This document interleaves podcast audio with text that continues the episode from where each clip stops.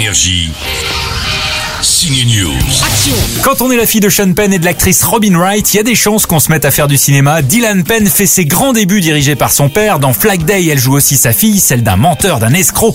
Alors, la relation père-fille en prend un coup. Elle a hésité avant de dire oui pour jouer avec papa. Faut dire que sa mère divorcée de Sean Penn lui dit qu'il reste le meilleur metteur en scène avec qui elle a travaillé. D'ailleurs, vous voulez savoir quel est le meilleur conseil de papa à sa fille d'actrice?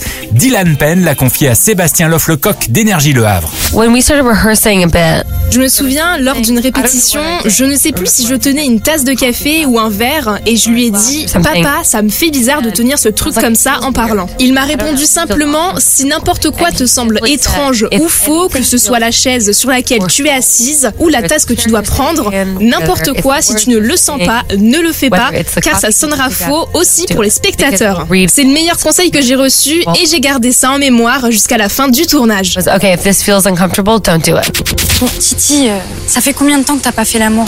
On sait comment t'es quand t'es amoureux. Tu finis toujours dans la friendzone.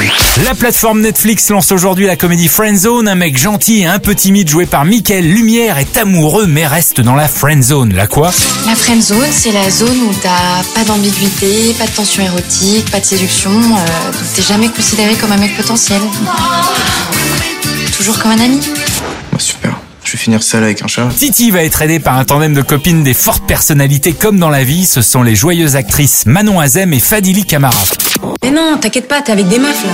On a un plan. Bah voilà, c'est elle aussi le ton du film Flag Day à voir en salle, Friendzone sur Netflix. Énergie. Ciné News.